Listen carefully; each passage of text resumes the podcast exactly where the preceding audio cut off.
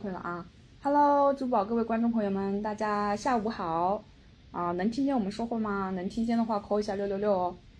Hello，大家下午好。哎，啊哦，我看到已经有朋友进来了啊！我们现在那个直播应该是 OK 了啊。我们棉袄组合今天又跟大家见面了啊！是，昨天就已经有人在问了，说民谣组合还有直播吗？有的，有的，有的，每周二都有啊。啊，我感觉那个常务老师好像已经越来越习惯咱们这个 CP 的名字了啊。哎，虽虽然听上去实在这个 CP 名字有点怪哈，啊，我觉得挺亲切的啊。那我们今天的话呢，就是来啊，不不给大家说产品，我们今天的话就聊一个平时大家其实投资中非常非常重要，但是经常会被大家忽视的一个一个方面啊，就是咱们自己的一个投资心理啊。其实投资心理是非常重要的一个事情哈。对对对实际上，大部分人投资之所以赚不到钱，都是因为陷入了某些心理陷阱。没错，没错，因为投资说到最后，比拼的不是技术，是的，它到最后比拼的完全就是心态。说白了，你在最该买的时候敢不敢买？是你在最不该卖的时候，你能不能拿得住？对其实对这就是完全跟心理相关的内容。如果我们能够很好的管控自己的心理哈，我告诉大家，你哪怕完全不懂技术，到最后你也能赚到钱。哎，嗯是的，是的，所以其实啊，一、我突然想到另外一种说法，就是说有时候其实大家比起来，市场上一些女性基金经理，可能她的一个业绩表现会比男性基金经理反而要好一些，可能就是因为女生她天生的就忍耐力比较强。 然后啊有这样子的数据吗？对对对，哎呀对我对我以前是看过这样的我一觉得调你研这数据个的结论一出来之后的话，这有挑起这种争论的哎。可 能性啊！有我告诉有你，嗯有争论才是好话题嘛，就大家也可以去看一下，可以去多关注一些呃那个女性基金经理的一些投资业绩啊。嗯一般来说就是说，感觉女生好像都是对风险会看得比较重一些啊。嗯啊，我们就是下面的话也给大家就呃讲一下啊，就是咱们自己那个投资过程中可能经常会犯的一些错误啊。嗯，就是看我不知道大家有没有那个，就是说也也碰上过这些，如果有的话呢，就是说也在那个公屏扣一下那个一一一啊，啊就跟那个举起你们的双手啊。哦，比如说第一个啊，就是说大家最经常犯的一个错误，就是说追涨杀跌啊。这个就是说咱们一般就是说那个呃，基本上投资可能就是进来大家都会做过这样的事情，就是说哎一看这个呃今天涨，我我我我我再看一看吧，明天涨，哎我再看一下吧，第三天还在涨，哇塞，这个这个行情真的很好，我忍不住了，好了，我冲进去了，结果冲进去了，结果一下子冲到峰峰值上去了，然后一下子回落了，回落了，哎，跌五个点，我忍，跌十个点，我再忍， 跌到十五个点，我受不了了，晚上晚上就要哭了，再跌到二十个点算了，我把它割掉了，我就不想再看了，嗯就不知道大家会不会也都遇到过这样的一个情况啊？要看一下大家这边啊，这边的飞翔二零二零说经常会有这个想法，那那个就是说，常老师就是说，呃，我们也知道，就是说您现在是一名成熟的投资者了。那在年轻的时候，也有没有遇到过这样的事嗯哎你情？看我在擦眼泪 啊！其实我要告诉大家，追涨杀跌是一个非常常见的心理状态。嗯嗯，为什么呢？因为大部分追涨杀跌的投资者，我要告诉大家，往往都是初入场的新手。为什么呢？因为一开始没有进行过投资，所以对于市场的风险看的比较多嘛，听的也比较多嘛，然后然后经常听人家说叫做在股市中间叫做十个人去炒股，然后七个亏钱，两个平，然后只有一个赚，对不对？对，所以呢，从来不认为自己有这种呃赚钱的命。嗯但是呢，当所有人在一开始跟他推荐说这个东西有机会你去投的时候，可能都会比较的谨慎，嗯都觉得哎会不会有问题？那因为有这种想法，所以就想要不再看看吧。哎，我再看一看。哎，我再看一看，然后呢就发现它涨了一点点，嗯，哎，这个时候就觉得哎好像还可以哦，嗯嗯但这个时候这个可以呢还不足以让你把口袋里的钱掏出来，是，然后在你犹豫的过程中哎我，我再发观现察哎一下又走又往上涨了嗯，好，这个时候就开始蠢蠢欲动了。嗯，但是呢，如果这个时候市场出现一点小小的调整，嗯，微调，可能马上的话又把它这个念头给打下去了。对因为觉得哇，幸亏没投，对吧？对嗯你会发现，其实根本就没有投，但是内心戏其实是很丰 富的，对吧？然后这个时候接着市场又往上涨，尤其是当市场出现连续的这种跳涨的时候，对。好，这个时候就终于管不住自己的手了。哎，我突然发现大家确实是这样子啊，就是它稍微一回调，就是连续涨的时候，可能大家现在其实都还相对比较成熟了，不像以前一样，就是看到连续涨我就追涨，而是看到稍微一回调的时候我给冲进去。嗯，对，这个时候因为你有心理上面的这种感觉，就是我连着涨，连着涨，后面还会不会涨？突然之间发现一跌之后的话呢，一开始你会嗯啊怕，但是发现跌完之后它又涨，嗯，那么这个时候再跌，可能你就会觉得这是叫对对做对千金难买牛回头。啊，对对。 然后你就开始 千金难买买进去，牛对不对？对而且更重要的，在之前的直播中也跟大家讲过，有很多人，绝大多数人都是叫做倒金字塔加仓，是也就是在一开始的时候，因为你谨慎嘛，啊，我买买十块钱，嗯哎，买少一点，对对不对？买十块钱，哎，买，然后慢慢的买五十块钱，慢慢的买一百块对钱，对慢慢的对对买一千，然后到一万，啊对对，最后一股脑全扔下去。为什么？因为它前面一直在正反馈，是，随着市场上涨，你发现你投入进的都在赚钱，对。而且在这个过程中间你会后悔，为什么我刚我在最早的时候不把钱哎呀，我都那个扔时进候去？怎么不嗯多买一点儿？啊对了，所以因为有了这一种心理上的预期，所以越往后面涨呢，你的胆子会变得越来越大，对，这就是追涨嘛。嗯，而到了真正开始杀跌的时候，又是一种什么样的心态呢？其实杀跌的心态是什么？一开始就像你说的，死扛，嗯，没问题，千金难买牛回头，继续加仓， 对吧？嗯，然后加进去之后，结果发现不谈了。啊，不谈的时候呢，这个时候就开始有点恐慌。嗯但是恐慌的过程中间，其实不会有太多的动作。嗯这个时候啊，只是说到处去问，哎，怎么回事？怎么回事？哎，怎怎么么回事？哎，我忍一忍。结果呢，市场稍微又有一点反弹嗯，哇，幸亏没有乱动，是对吧？是，接着，一般来说哈，市场在下跌的过程中一定会有几波这样的反弹，对，然后再一路再往下杀。对那么在这个过程中间，等到它真的迅速下杀的时候，基本上就傻掉了。嗯，哇，怎么会跌成这么惨？是好，跌到最后的话呢，这个时候可能就会看到旁边的人，哇，有人说没戏了，嗯，不要再等了。好，这个时候就给自己下定义，看样子我是不适合做投资的人，啊，我所还以是不买了，算了，看着都烦，对不对？对卖掉吧。卖掉。那么一般这种时候呢，都会突破你的心理底线，对，所以你就把它卖掉了。那大家有没有想过，为什么好像市场的走势永远都在突破你的心理底线？哎，好像大家就说，为什么市场老是跟我兜里面这一百块钱作对？没错，哎，我我不买的时候，它就拼命涨，等我进去了之后就开始杀我。其实哈，这就是我平时自己所秉承的一个观念哈，就分享给大家。我觉得大家可以去做参考。嗯，很多人经常会说我要做技术分析，对嗯对不对？我去看各种线，啊，K 线哎啊，K 线，嗯然后我去看几浪几浪，我对要换浪，对对不对？嗯但是大家有没有想过哈？其实资本市场最大的不确定性是在于人性。嗯，为什么？同样的消息，同样的外部环境，也许你会发现，这个时候它是涨的，另外一个时候它就是跌的。是那照常理说，正常的外部变量是不应该导致不同的结果的。嗯，而中间唯一不能把握的是什么？其实就是人性。嗯说到底，你在市场中间的交易对手也是人，嗯对吧？肯定是这样的结果是。所以在这样的情况下，你就会发现哈，往往为什么散户总是会被收割的对象？嗯，因为你的对手当是机构或者专业投资者的时候，嗯，也许他们就研究或者说他的这一些相关的设定跟相关价格的这种走势，刚刚好就是在研究了无数的数据跟人性之后，嗯，然后做出来的这样子的是一些动作。是所以经常有人会说，比如说诱多，对吧？你像 今天，我们说今天市场虽然我们不怎么评论市场，但是大家看到今天是白酒大跌，对，对吧？那大家说为什么会跌呢？有很多我也看到说哇，等老师收评啊，嗯看看到底会怎么样。嗯、但是大家有没有发现，昨天白酒是大，昨天白酒涨得很好，嗯嗯，那很多就说哎，昨天其实是诱多。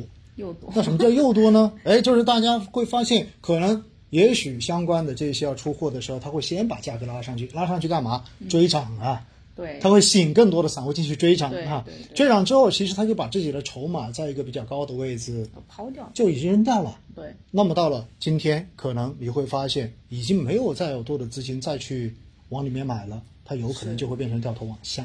所以我要告诉大家哈，资本市场有时候是没有办法通过数据，就是标准的只看数据，嗯，来做出投资决策。你永远要相信，在市场中间考验考验的永远都是人性。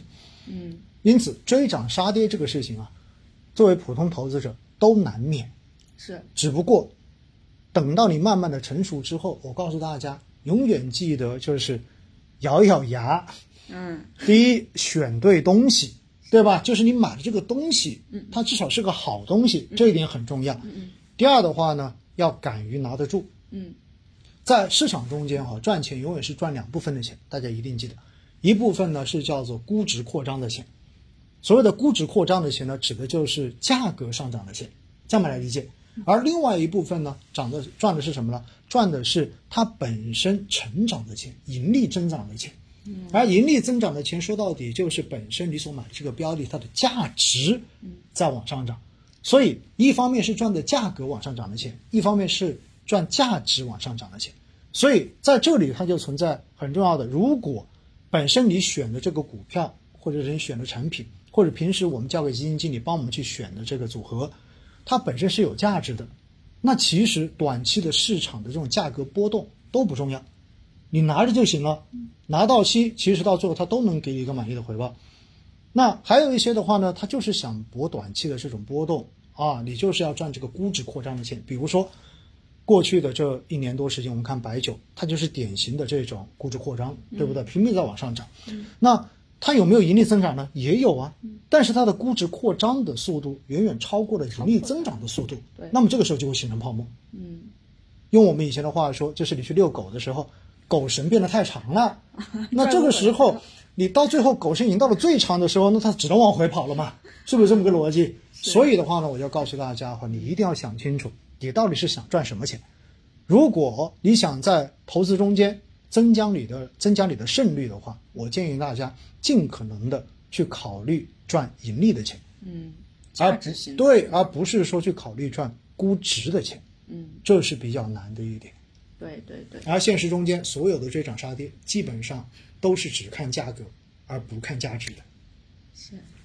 我刚看到有个那个朋友回复特别有才啊，他说白酒没有泡沫，啤酒才有 啊。这这位哥们儿，你那个玩梗玩的很厉害啊啊！然后之前还看到那个有位朋友啊，名字特别有意思啊，他说两只猪在跳舞，好像是这个名字吧？他说我只追涨，我不杀跌，行不行？你只追涨，那你最后什么时候卖呢？他说我不杀跌，我就拿着。哎，现实中间就是来到另外一个问题了，你什么时候卖？ 大家想过这个问题没有？你追涨，OK，你一路都在追，那证明你在账户中间永远都是高价格的东西。嗯嗯嗯，那回头请问，你总要把它兑现的吧？你你做投资不是为了把它放在你的账户里面放一辈子的吧？嗯，所以有一句话说得好，叫做“会买不算什么，会买不算实惠，会卖才是师傅啊”。对，会卖的才是。对啊，你到最后时，你要落袋为安，这个钱真正的赚到你的口袋里面，这个时候才是有价值的呀。所以这位朋友说的哈，只追涨，然后不杀跌，哎，我觉得你这个提法非常的新鲜。其实我也很想知道你什么时候卖。我觉得他可能他的意思就是说，我追涨的话，那我追的应该都是那种就是呃怎么说呢？可能比如说像医药啊，或者是军工啊，或者是类似于白酒啊这种就是比较大牛的一些板块啊、嗯那我就是相信它总有一天能涨起来嘛。就算我追在山上，我也不担心。他那那他可能是这种意思。可以，你如果有这种想法，我觉得没有问题。比如说，你可以拿五年或者拿十年。嗯那回头的话，你去看这些板块，现在所谓的每一个追涨，也许都只是低位而已。嗯，因为它未来整体的趋势是往上的，对不对？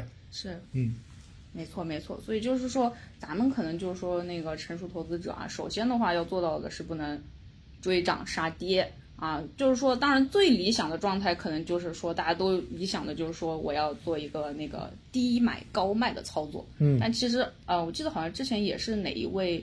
呃，投资投资专家好像是说过一句话啊，就是说你永远没有办法在空中接住两把飞刀。哇，是这这又又进一步了。以前最开始巴菲特说的是你要，应该也不是巴菲特说华尔街流行的，你永远都无法接住一把从高楼层坠下来的飞刀啊然后你这里变成了哎，我要无再把法它接高住，买，哎，高高点卖出，两那就是两把两把飞刀飞刀。对你就是相当于大家其实我发现，就大家其实，在那个就是社区也经常喜欢晒的一个操作，就是经常会晒，比如说过去一个月，哎，我好像抄了一个最底的一个底，我把它买入了，然后哎，我又在一个高点卖出了。经常就大家会觉得自己这种操作很神啊，可能放喜欢说。其实关于这一点哈，我我我想给大家分享一个东西，嗯，这个呢是在上两周我们当时内部交流会，嗯，然后我们一个基金经理，然后跟我们讲到介绍他的投资理念的时候啊，我觉得他那个例子讲得非常的好，嗯嗯嗯他就说呢，呃，做基金经理其实是很难去做择时的，是为什么呢？因为他说择时的性价比太低了，效率特别低。对，他当时用了一个什么公式呢？我觉得非常好哈，因为这就是如果大家学过概率的话，你就知道。他说，比如说我判断现在是高位了，嗯所以我觉得卖掉。嗯，好，那你卖的时候，它总有一个对与不对的可能性吧？对，那如果我有七成的正确率，大家觉得这个正确率高还是不高？挺高了。已经很高了，对不对？嗯就你你有百分之七十的这种正确率，所以好，我现在决定把它卖掉。嗯，那么这是百分之七十了吧？对，好，百分之七十卖掉之后，首先接下来你卖掉之后你要做什么？哦我可能再要看一下什么时候哎，再对进你场啊。你你是不是还要再去你想卖它了？嗯这是一个判断。对接着你要挑十点卖，嗯嗯，这是不是第二个判断？然后这个十点假设也是百分之七十的正确率，嗯嗯好了，七十乘以七十，就已经只剩四十九了哇，嗯是对不对？接着你卖掉之后的话，接下来你要换仓吧，你要换另外一个标的吧。好，你判断另外一个标的的正确性，然后也是百分之七十，好，你再乘一下变成多少 了？你想过这个问题没有？呃差不多应该是三十左右了吧，应该啊。嗯，然后四十九也有五十，已经变变成百分之三十四了，对不对？三十三了。对对好，接下来当你选对了这个之后，然后你要挑时间再把它买入吧。嗯那买入的这个时点选择，嗯，假设你还是百分之七十的正确率，好，你再乘一下，只剩多少了？百分之三十多，再乘个百分之七十，所以到最后，基金经理得出的结论就是，你会发现做择时，其实你是有这样几个步骤的。第一，你要决定某一个资产现在是该卖的时候，这是有个正确率的。第二，你决定在哪个时点把它卖出去，这是第二步。第三步，你决定把它换到的看好的这个行业，这是第三步。接着，你再要在一个合适的时点把这个看好的东西买进来，是第四步。然后每步都有百分之七十的正确率，到最后你会发现，整个动作做下来，你择时的成功率只剩百分之二十。所以他说这是一个非常不划算的一个事情。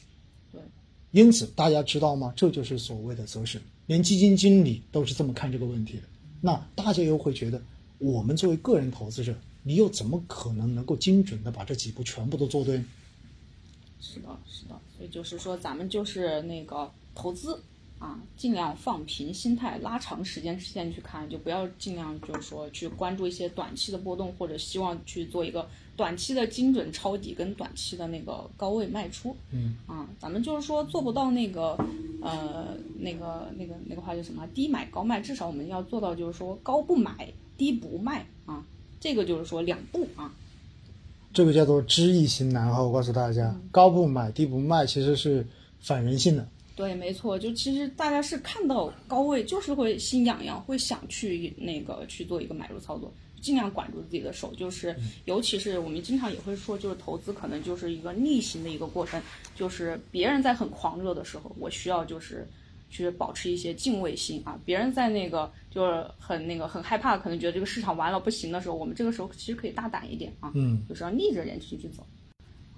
再往下说啊，其实我觉得还有一个非常有意思的一个事儿，刚才那个曹老师其实也提到了啊，就是啊、大家可能经常可能对于一些公开消息，我不太会去相信，他经常可能偏向于去信一些小道消息，比如说什么。哦，我隔壁家哪个二表哥呀、跟我说一下，哎，我告诉你哪个股票可能就是说明天要涨了，今天赶紧去买，或者就是说突然被那个微信上哪个好友啊一下给拉到就是说某个荐股群里面去了，是不是？然后一看大家都在说，都在晒自己的持仓，哎，今天赚不错，明天赚不错，然后赚的特别特别多钱，就好像大家好像都很喜欢信这种小道消息，嗯，是吧？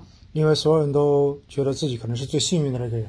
就首先要告诉大家哈，以以后大家记住了，嗯任何把你拉到某一个群里面说给你荐股的哈，嗯，打死都不要 信。为什么呢？也许这个群里面五百个人，四百九十九个全是托 儿，就你一个就人你一，个人哎，就是那个目标，对 不对？所以大家记住，所有的荐股群啊，一定不要进，进了也一定不要信。嗯，就这么简单粗暴，没有任何的第二个建议，大家记住了。然后听小道消息这回事儿，我经常会很很，我觉得很好玩啊。嗯嗯。呃，现实中人确实，大部分尤其是买股票的人，哎，一般都是听消息的。对对对对，他好像是就是可能经常就比如说听别人说，哎，这个可能就说马上要那个了，什么什么那个，我自己家里面有人都告诉我了，好像就这是个种事情哈、啊，我就跟大家这么讲吧。嗯嗯呃，大家觉得投资这回事情哈、似乎总是在投资的这个定义上面会有偏差。什么叫偏差呢？就比如说，如果我让大家去做一个实业投资，嗯举个例子吧，嗯，开个奶茶店，好吧？奶茶店啊，做实业哎，了，啊大家都很喜欢。欢，对吧？开奶茶店啊，像我家乡长沙的茶颜悦色，对吧？哇，这个一听就很过瘾，对嗯不对？那像如果你要开个奶茶店，你大概要花多长的时间去下这个决定？你决定开它，那可能真的得很久哦。因嗯，为你要做什么事情？你要去了解市场，对你要去了解品牌，对你要去选址，对对吧？你要去了解成本，是你要去算人流，最后算出来自己大概能够赚多少钱，多少钱？哎然后你要去规划，你要请多少人，嗯对不对？是并且开了之后，我要问的是，你打算开多久嗯，哦就关门了。了？还还有还有提前想好它的一个生命周期。哎，对，嗯你会不会想这些东西？会吧？所以基本上这个事情，哪怕你做的再快，嗯至少几个月时间是要的吧？是那大家想想看看，投股票跟投基金，它是不是也是投资啊？对，它只不过是金融投资而已，太太太简单了啊。它跟实业投资其实本质上面它没有区别，都是你用本金投进去，对然后希望通过一系列的运作，然后帮你赚到收益，嗯这么这么逻辑。是那但是呢，大家往往对待金融投资都特别的随意，嗯为什么？我们刚才说了，你开个奶茶店，你要花几个月的时间去做前期准备，对结果呢，你决定买个基金或者买个股票的时候，你只花了十秒钟，嗯知道哪十秒钟吗？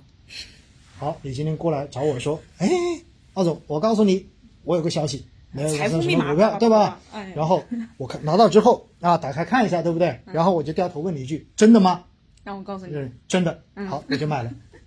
十秒钟啊，对，十秒钟，然后你就把你的钱扔出去了，嗯，并且扔出去之后，我还要问的是，你打算投多久？没有想过，对，你想都没想过，嗯，你打算赚多少钱就走呢？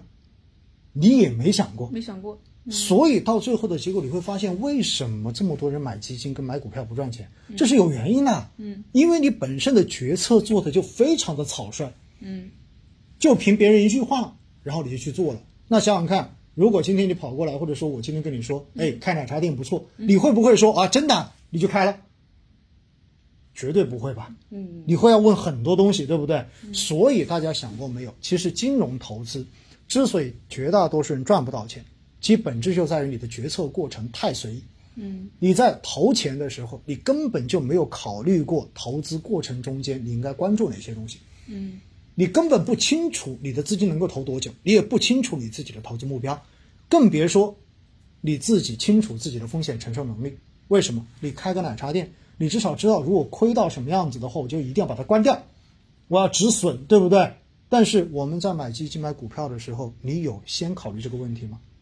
没有吧？可能我们经常购买过程中看到，就是说提示本基金高于你的风险承受力，确认好。呃，重要的是还有什么呢？有很多时候因为自己的那个风险承受力太低了，买不了，对不对？然后还到处上网问，怎么才能把我的这一个级别改高一点啊？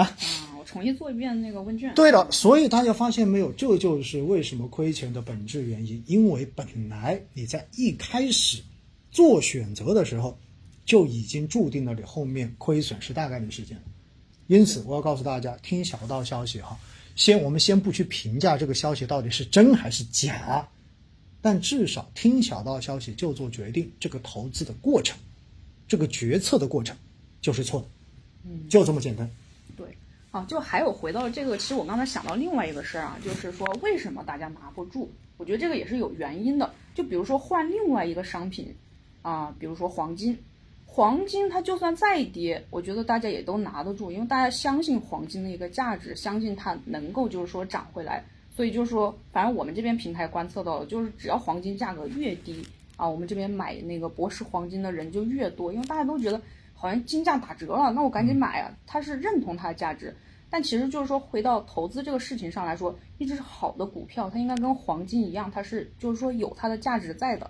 像我们基金经理可能就是说他已经做过很深入的一个研究了，他知道这个股票值多少钱，知道它价值所在，所以就算短期这个市场不管怎么样去波动，这个股票的价格怎么下跌，那基金经理都拿得住，他相信它总会回到它最后的一个价值上来。但大家可能就是说，其实肯定不会说像基金经理做这么深入的一个研究，大家就会觉得哇，怎么跌了？这是不是泡沫？这不行了。哦，我我看它再跌跌受不了了，它明今天已经跌百分之二十了，明天再跌百分之十怎么办？后天再跌怎么办？那算了，我现在赶紧止损吧。可能大家就是会有这种心理，就是拿不住啊，就是说，其实我觉得这个事儿就是说，因为大家对自己投资的一个那个产品，他没有一个深刻的认知，他没有一个就是是说没对有它了解价值的嘛一个判断，对的，对的。所以他可能就是说更会拿不住啊，可能就是这样子。其实这个例子呢，我在二零一五年股灾的时候，我其实在很多直播都讲过这个例子。当时股灾发生之后，应该是二零一五年的七月份，嗯，当时很多渠道就请我去讲客户活动，因为都亏钱嘛。 大家心里都很难哎受。，对，然后呢，就有一场活动，当时在东莞，我记得很清楚，嗯工行一场活动，讲完之后在大岭山吧，应该是，然后呢，有个客户就真的过来，他说：“老师，你看我这只股票，我到底是该补仓还是该卖掉？”嗯然后呢，亏了百分之六十，嗯，我就说，因为平哦时我肯定是不60%真的肯定是不真的很评价难受个股的嘛，对不对对对，然后我就直接问了一句，我说：“这是什么行业的公司？”嗯，不知道。不知道，我说：“那这家公司的盈利状况怎么样？不清楚。啊，不知道。”我说：“为什么你会买？朋友介绍的。”哦，朋友推荐的，说的好。所以，所以你就会发现这种事情真的是太普遍了，大家知道吗？嗯。而且呢，其实说到赚钱这回事情啊，刚才绵绵讲到的是黄金，嗯，还有一项资产，大家一定知道就是房子。对， 房地产这个事情为什么能赚钱？大家想过它背后的逻辑没有？首先，房价在涨，对吧？嗯。那房价有没有在中间出现过波动的？也一样的会有。有但是大家想想看，你买个房子，你打算多久把它卖掉啊？没想过？没想过吧？你会觉得你至少拿个三五年再说吧，对不对？对啊是不是都有这种想法对的？对对所以你会发现，其实投资房产为什么能赚钱？首先，你考虑的就是一个中长期持有，嗯，你不会说直接买到之后，哦，过一个星期我就把它卖掉了，对不对？嗯手续都办不完了。对对对，第二，因为买房子，你的首付是很高的，嗯，你要占用很大的一笔资金，因为要占用的资金大，所以你很审慎，是，你会看地方啦，嗯，到样板房还要看一看啦，对嗯还要到处去问问人啦，所以你也会发现，因为买房子的决策过程也是一个比较认真的过程。有谨慎的过程。嗯对，到最后当然房子还有一点很重要的，因为你可以加杠杆，嗯，是，对吧？因为你有贷对款，对所以的话呢，这几者叠加起来之后，然后再加上杠杆，你就会发现它的一个盈利效果就特别好。所以大家哈，我的建议就是，你平时投资基金也好，投资股票也好，我觉得你真的要把这种金融投资啊，跟你平时的这种实物投资跟实业投资，把它放在同等的水平上面来进行考量，而不要把你的金融投资看得太随意了，嗯，这是最关键的。嗯是是。啊，其实说到这个的话，我觉得大家可以那个对自己每一次做投资的话，也做一个规划跟计划，这样也可以尽量就是说避免短期我们的心理啊被这个市场所去干扰，然后就是说忍不住自己的一个手啊。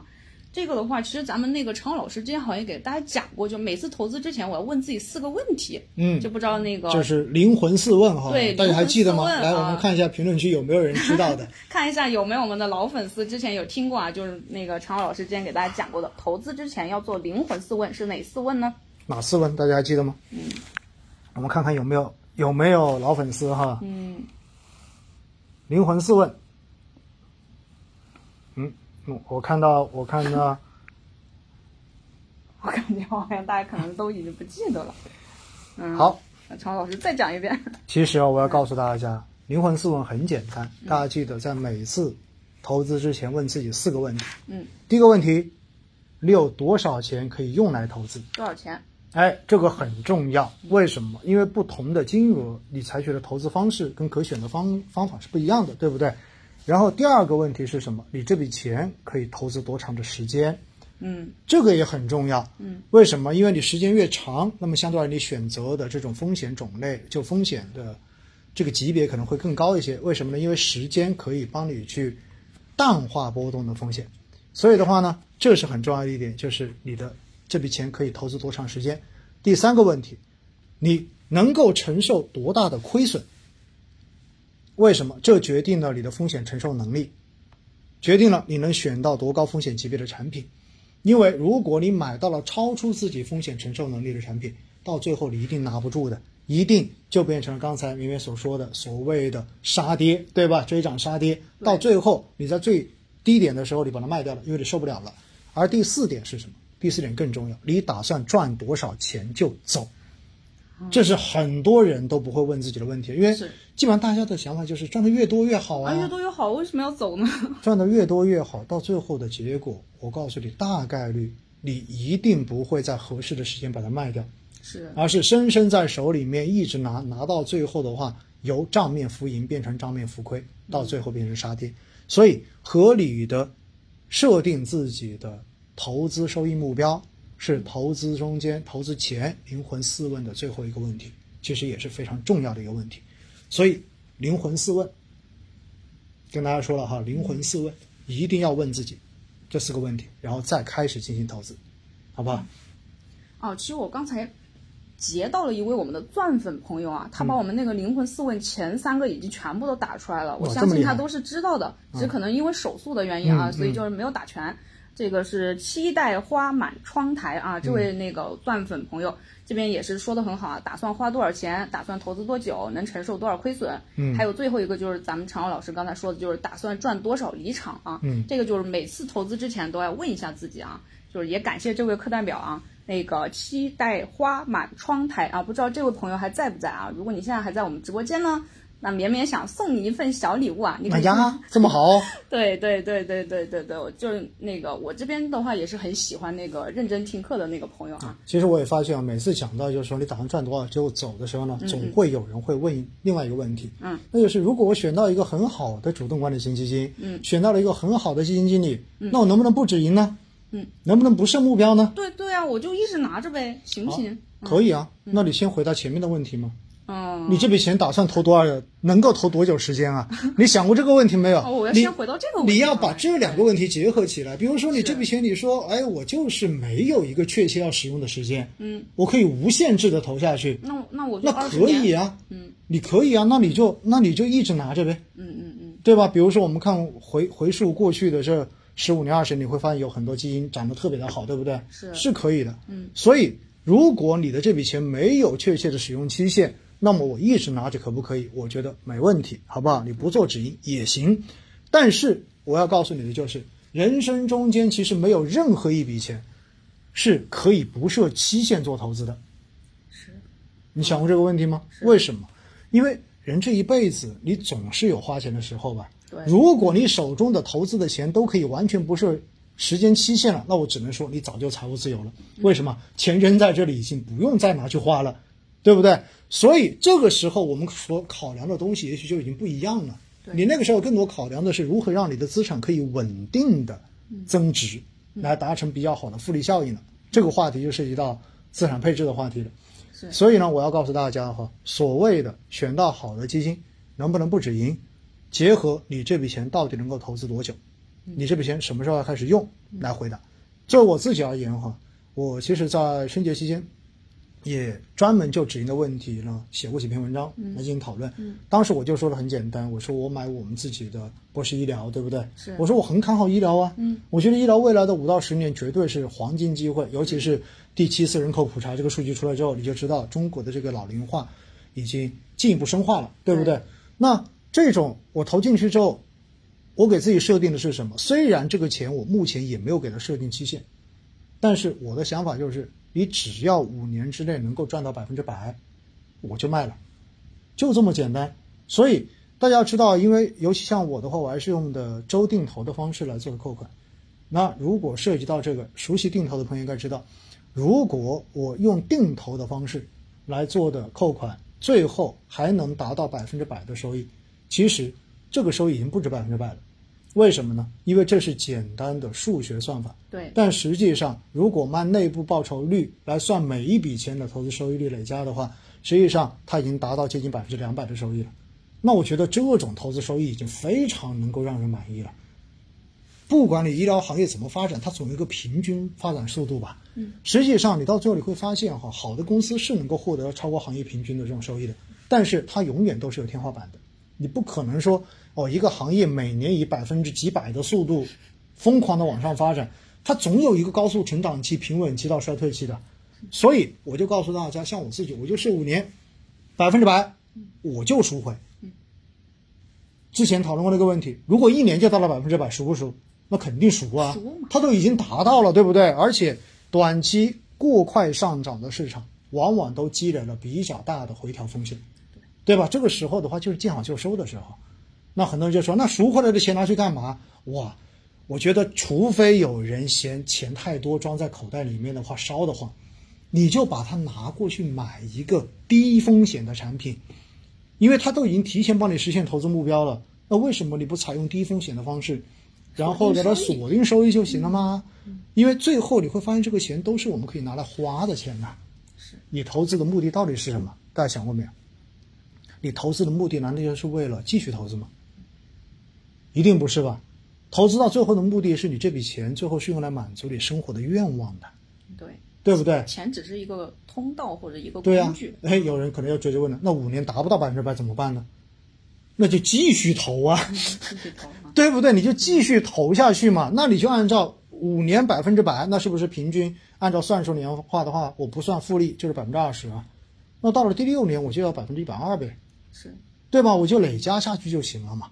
而且我要告诉大家，如果你选到好的基金经理，比如说我们的葛晨，啊，那对我觉 得哈，应该没有问题的，对，对因为过去的这几年，他每年的收益都在百分之八十以上啊，对不对？所以我要告诉大家哈，这就是对于所谓的要设定止盈线、设定灵魂四问中间最后那个问题的答案的时候，大家不要过于纠结这些问题。你一定相信我，不要贪。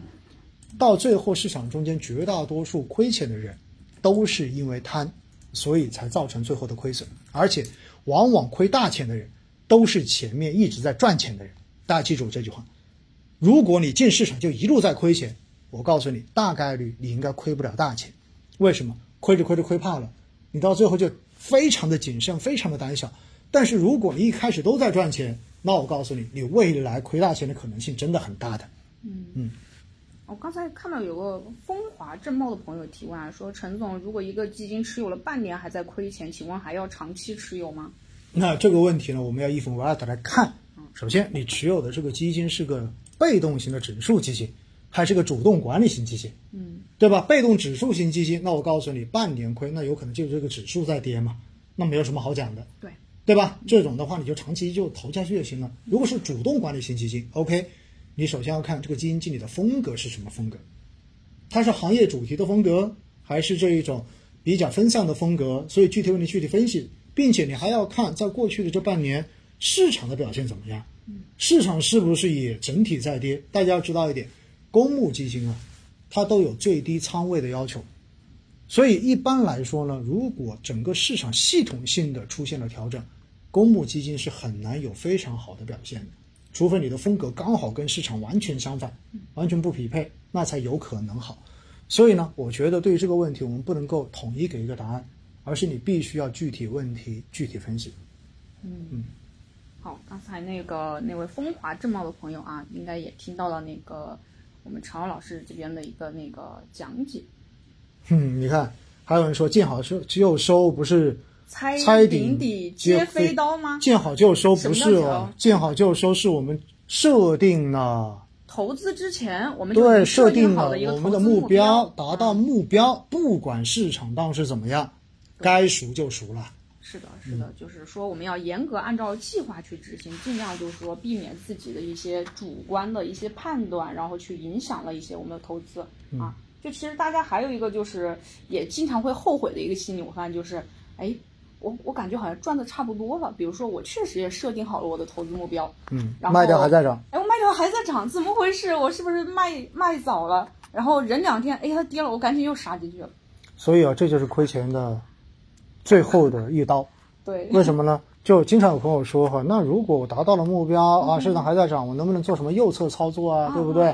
还有人说左侧操作啊，啊我经常会回应的就是，如果你能够非常精确的分辨出市场的左跟右，那就不存在问题了。你就在那个左到右转拐点的那个位置买就好了，然后在右到左拐回来的那个点卖出就好了。说白了，你如果能够准确的判断市场的左跟右，那不就意味着你能准确的判断市场的低点跟高点吗？是啊，所以这个事情你到时候你会发现你是一个伪命题，你是不知道的。所以还是那句话，大家一定记得一点哈，不要把你卖掉之后市场还在涨的那一部分收益的话当成是你的收益。所以，是鱼鱼身的那一段嗯，是最肥美的。你如果一定要从鱼头吃到鱼尾，就是我那上次打的那个比方，鱼尾巴的肉很少，对但是刺很多。对，有可能就会被噎到啊。所以咱们尽量就是说投资啊、也有这样的一个概念啊，就是说大家尽量要吃鱼身啊，就不要去吃鱼尾，就不要想着把所有的收益全部都赚进自己的口袋。如果你有这个能力把一条鱼从头吃到尾的话，那我觉得哈，那你在这个市场中间已经是绝对的明星了。是的，嗯嗯，然后我刚才还听看到了，就是有一个朋友叫那个小老虎家的大猪猪啊，你这个名字很可爱啊。他问说什么样的目标才是合理的？因为确实我们发现，就是大家平时可能也确实做那灵魂四问啊，但是可能就是说设立的那个预期收益的一个目标，可能经常有时候，比如说最近市场哇这么好，那我这个产品我是不是买进去半年就应该翻倍？或者就是说最近市场这么菜，那我买这个产品是不是那那可能就我就指望它两个点我就就就可以了，是不是这样子？就怎么样的一个收益目标才是比较合理的呢？说到这个问题，我就突然想起，在去年的六月份，嗯，当时疫情之后刚恢复出差，然后呢，我去湖南出差，嗯，当时那天上午给一家银行的内部做培训，讲完之后，因为当时刚好市场特别好嘛，就是从六月份六月底到七月中旬的那一波大涨，结果呢，呃，当时有一个客户经理，后来就直接过来问我说：“老师，我有个客户买了之后已经亏了，然后到底怎么做？”我说：“你当时怎么跟他沟通的？因为看市场比较好，我就跟他沟通说，你就买进去五天，然后赚百分之五你就走。”嗯哇！当时听完之后我就傻了，你知道吗？我说：“天哪，你能够准确的判断接下来五天一定会涨吗？”嗯，他说没涨，所以现在不知道该怎么办。我说那当然你不知道怎么办呢。那如果你有这样的能力，可以让客户买进五天赚百分之五，然后就赶紧让他走掉，我说，那你绝对是神仙。嗯，所以哈，我就告诉大家，所谓的合理收益率，你到最后你一定不能根据市场你临时来拍脑袋决定。比如说像明明说的，你觉得市场特别好，哇，我要翻倍，啊，那啊，我你觉就得设高一点。哎，你觉得市场低，我就我就如何如何。但嗯是还是那句话，如果你能够预测后面的市场，并且精确预测，嗯那就不用了。嗯，你还设什么目标呢？精确预测到哪个点是最高点卖就好了呀。是啊，所以你会发现，这本来就有逻辑的问题。那很多人说，哇，现在市场很强，拜托，如果你能够判断出未来几天市场都很强，那你这个问题也不是问题了。嗯，正是因为市场其实没办法去进行准确判断的。嗯嗯比如说昨天的白酒板块，你会认为今天白酒会指数都能跌七个点吗？嗯你绝对想不到吧？昨天大涨之后，可能大家还觉得今天会继续大涨，对不对？所以你会发现市场是没有办法预测的，尤其是短期市场。所以我们如何来设定自己的这一个止盈线？说到底，你必须要问问自己，你自己的这个目标是多少？巴菲特过去的这四五十年，他的平均收益是多少？也就是百分之二十上下吧。对，嗯而啊中国一九九八年新的公募基金出现之后，一直到二零一七年的年底，证监会的数据哈，偏股型基金的平均年化收益就是百分之十六点五而已。虽然在过去的这两年，你会发现有很多基金涨得特别的好，但是如果你真正的把过去的十年到二十年基金经理从业拿出来的产品一做类比，你会发现年化收益能够稳定在百分之二十以上的，其实都已经算是凤毛麟角的优秀基金经理了。而且这一些基金经理往往在过去的两年，可能他的业绩表现还不突出。为什么？因为时间越长的基金经理，相对而言他会越小心风险。对而在过去这两年风风格极度分化的这种市场中间是，他其实是很谨慎的。对，所以经常会有人说，哇，老基金经理已经老了，哦不适合新市场了，对不对？经常会有这没种有没有年轻经理做得好，已经不行了。对呀、我经常会说，那是因为年轻基金经理还没 有被市场教育过，在某些时候就是这样，所以胆子比较大。这就好像我们开车，你开车的时间越长，也许你就越谨慎。是你刚拿驾照，哇，买辆新车觉得特别爽，对吧？然后在呃道路上面扭来扭去、拐来拐去，然后你会发现这就是很危险的事情。因此，我要告诉大家，实际上，主动管理型基金，你设置在百分之二十左右的收益率，其实是一个非常非常就是达到平均线的收益率了。挺高了，真的已经。对嗯，然后你想想看，你平时存银行才能拿多少的利息啊？定定期我记得好像一年是三个点吧？嗯，嗯，没有那么高吧？现在啊，现在没有那么高很了低啊很低啊。然后回过头来的话呢，你如果是买的指数型基金，那 OK，你就可以去回头去看一下这个指数型基金过往的年化平均收益是多少。那你设止盈线的时候，你可以比这一个线稍微的高百分之五到百分之十，也就是市场，因为我们说了嘛，它永远都是波动的，在某一个时间点的话，它的价格会超过它的价值，但是另外一个时候又会低于它的价值，这个叫均值回归效应。所以你在这个平均年化收益上面往上加五到十个百分点，其实作为你的止盈线，我觉得是 OK 的。这也是平时很多人经常会问我，老师，我买了一个行业指数基金，到底该怎么定投啊？对，其实回应这个问题很简单，你看这个指数基，你看这个指数在过往的这五年到十年，它的一个平均年化收益是多少嘛？嗯，你就把这个数字的话，你翻一倍好不好？作为你的基准，作为嗯作为你的这一个止盈线不就 OK 了吗？你你最后能够赚到超越平均百分之十一倍以上的收益，你觉得你还不够满意吗？那就已经很高了啊。但是最怕的就是你设定了目标之后，到最后你还是舍不得止盈。比如说市场好是，好，这个是比较小心的，嗯纪律定下来就要严格执行。嗯，因为机构投资者跟专业投资人为什么比散户厉害？说到底就是因为他有严格的投资纪律。是必须严格的去执行投资纪律。所以，其实投资不是一锤子买卖，就是我今天这一把做下去，我就财富自由自由了。我告诉你，这种叫赌博，不叫投资。投资其实是做什么？是不断的重复去做大概率的小的胜利，然后把这些小的胜利最后积累成大的胜利。所以大家一定要明白，这就是专业投资者思路。一定不是毕其功于一役，对吧？然后这一把砸下去，不成功便成仁，这是赌博的做法，这是赌徒的做法，不是投资的做法，好不好？嗯是的，是的，就刚才也提到了啊，就是说机构为什么一般那个投资会比个人要强，因为他们有严格的纪律，而且这个纪律可能基本上就是不是以个人的意志为转移的，对就是每一个基金经理在做这个就是基金投资的时候，就严格的这个产品，他要投哪几个行业、哪几个板块，他是怎么样的一个操作思路，他长期的一个仓位是保持在什么样的一个水平，包括他做的每一笔交易都是有其他的人去帮他去做验证，有专门的风控部门去做一个检查。就是说，你如果达到了，就是说我们每次投资之前，那这个产品我就设定好了它的一个投资逻辑，嗯啊，然后就严格的是去按照这个投资逻辑跟它的投资计划去做一个执行，就尽量保证就是说它不会被个人的一个情绪去做一个影响啊。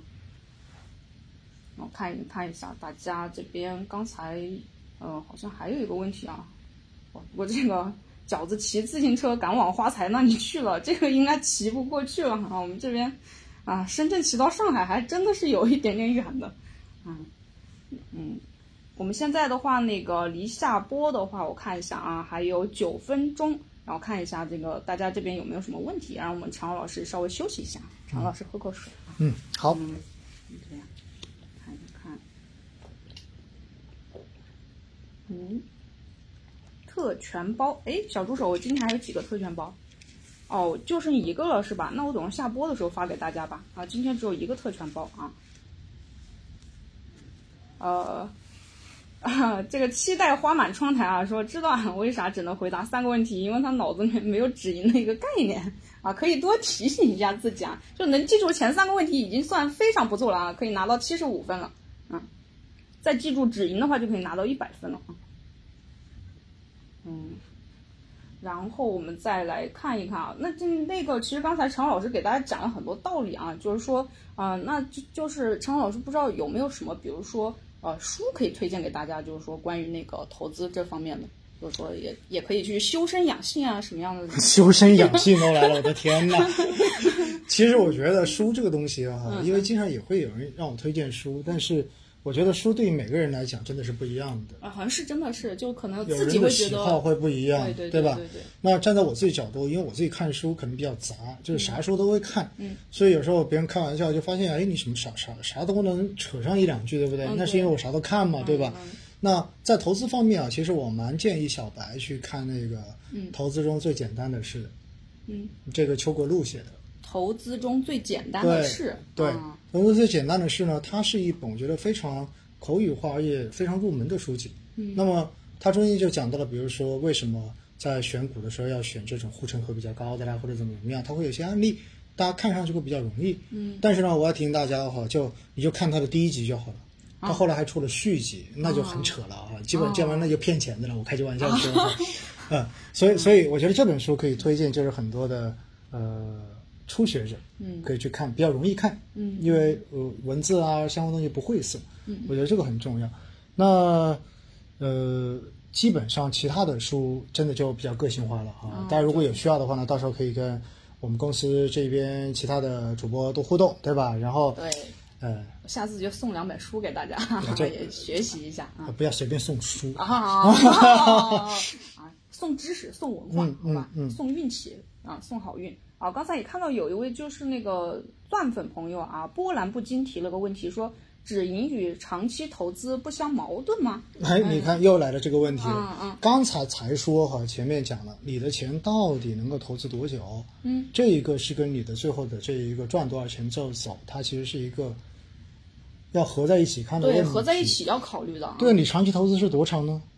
嗯，你会发现这个问题就本来就问的很虚嘛。嗯嗯。长期投资是多长？嗯。你说我这笔钱的话只能投一年，那你长期能够投多久？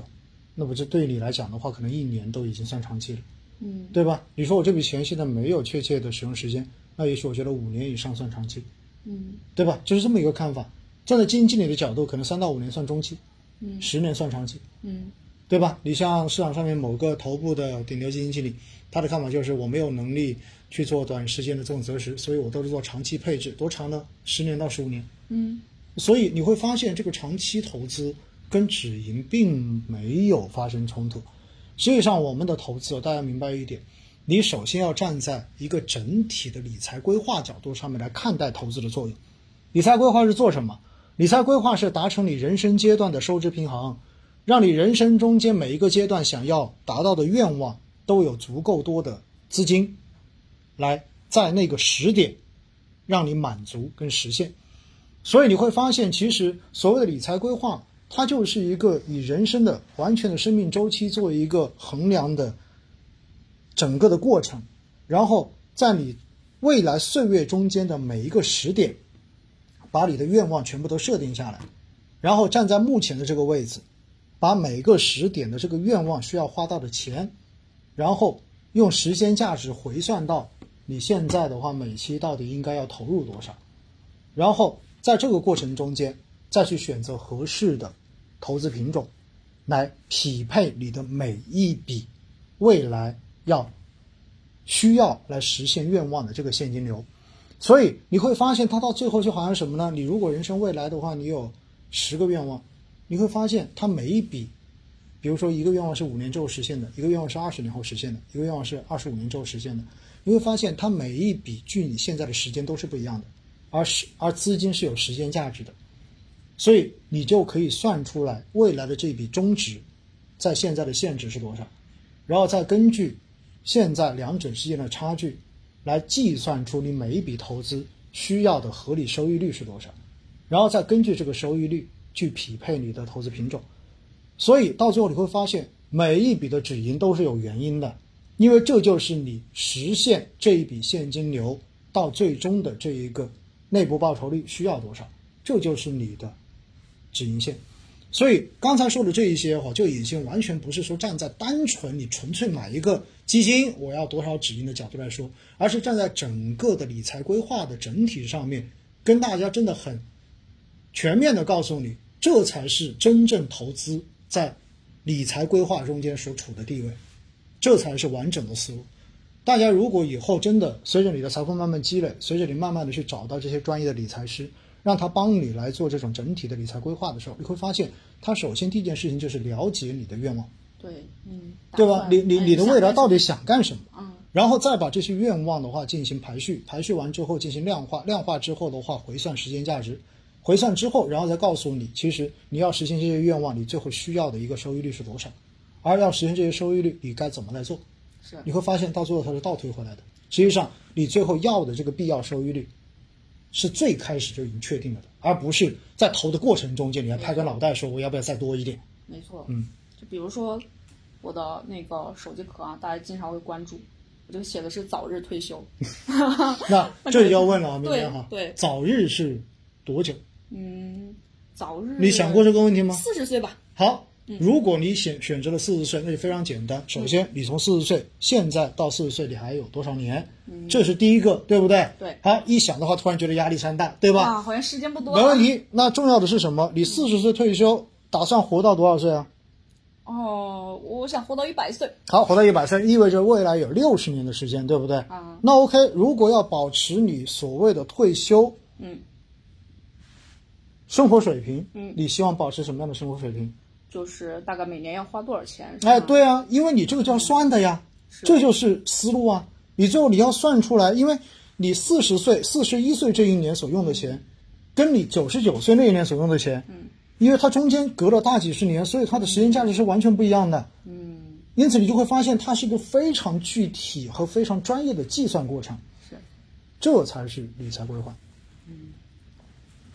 啊、那个刚才那个常伟老师也是把自己的那个干货啊，也是掏心掏肺的给大家讲了一下。我们现在那个呃，也还有一分钟就下播了啊，我们再来嗯我问们一下我最们后一个问题啊我。呢看到有人说哈，绵绵想跟我想跟你同岁 哈，你 嗯嗯，应应该不想跟我同岁，我年纪也很大了。 然后发现到了一百岁，后面还有一百岁，哇，那这基本上就是科幻小说里面的，像那个人类永生啊那种概念的。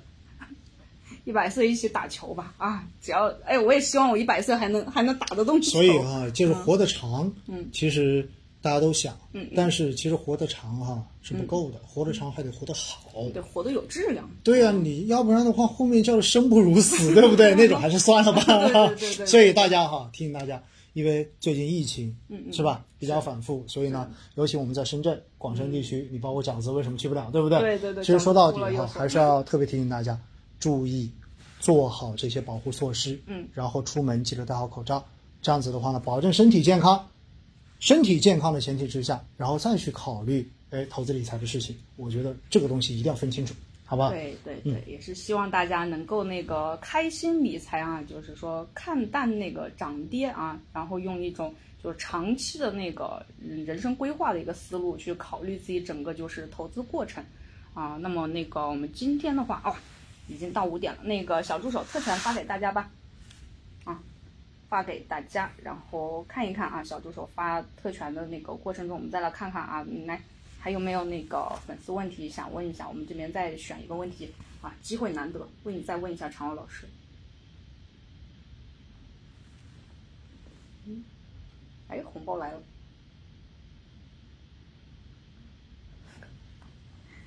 嗯可以可以行，哦，我看到大家这边也都那个收下了啊，开心下播哦。这个天天清兮兮啊，天清清兮说感谢摆渡人啊，我我也是谢谢谢谢啊！我也是之前就是说上一次直播中了解到了老师这个摆渡人的这个含义之后，像每次看到的时候，心里也会觉得有一点点不一样的感慨啊。啊，这个韩果这样问说大 A 股适不适合定投？来，我们这个作为最后一个问题吧，什么？大 A 股适不适合定投？呃，我从二零零七年开始定投到现在，嗯，就从来没停过，哦，所以我可以拍胸脯的告诉你，大 A 股真的很适合定投。啊，就只要做好自己的灵魂四问啊，嗯，啊，先提前想好灵魂四问，大 A 股是适合定投的。我觉得，尤其是好像是说什么样的市场适合定投，尤其是这种就是震荡市波浪型的市场，对真的是确确实很适合定投。你如果是让那种一直横盘往上的，可能你真的是在下面你把它买进去就完了，对吧？啊，就是尤其是震荡市特别适合定投啊。回答了刚才这位粉丝朋友的问题。好的，那我们今天的话，这个呃直播内容就到这里结束。那个朋友们，我们下次再见啊，每周二。拜摆渡拜人说不见不散，拜拜，拜。拜。